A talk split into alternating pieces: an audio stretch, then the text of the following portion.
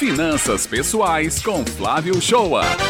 Bom dia, ouvintes do Jornal Estadual da Rádio Tabajara FM. Tenho recebido várias consultas a respeito se realmente é o momento de comprar imóvel através de um financiamento bancário. Então, neste mês de novembro, irei me dedicar e repassar a questão da aquisição da tão sonhada casa própria. Serão quatro colunas a respeito do assunto. A principal indagação é que as taxas de financiamento estão nos menores patamares dos últimos anos. Então me cobram: como perder essa oportunidade? Quais seriam os motivos? Todos possuem o sonho e o objetivo de ter sua casa própria. Trabalhei muito tempo na Caixa e fui regional de construção civil em Pernambuco. E tive a experiência de entregar condomínios e empreendimentos que notávamos o brilho nos olhos daquelas pessoas que estavam recebendo as chaves dos seus imóveis. Quantas expectativas não foram criadas para assumir aquele imóvel, que dali em diante se chamaria de lar? Mas antes de decidir, temos a necessidade de fazer algumas reflexões a respeito do assunto. A primeira é: você tem algum recurso para dar entrada e financiar o menor valor possível? A segunda é: o preço do imóvel está compatível com sua localização?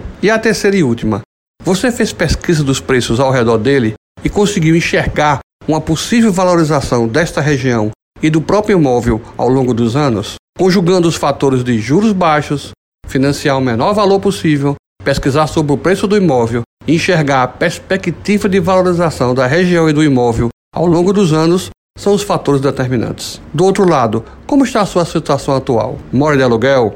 Está em alguma casa cedida? Mora com os pais? Se morar de aluguel e consegue juntar dinheiro para a compra do imóvel, você vai ter que comparar o valor do aluguel com o valor dos juros que você vai pagar se pegar um financiamento. Se o valor do aluguel é menor do que os juros, continue no aluguel, juntando dinheiro para financiar o menor valor possível no futuro.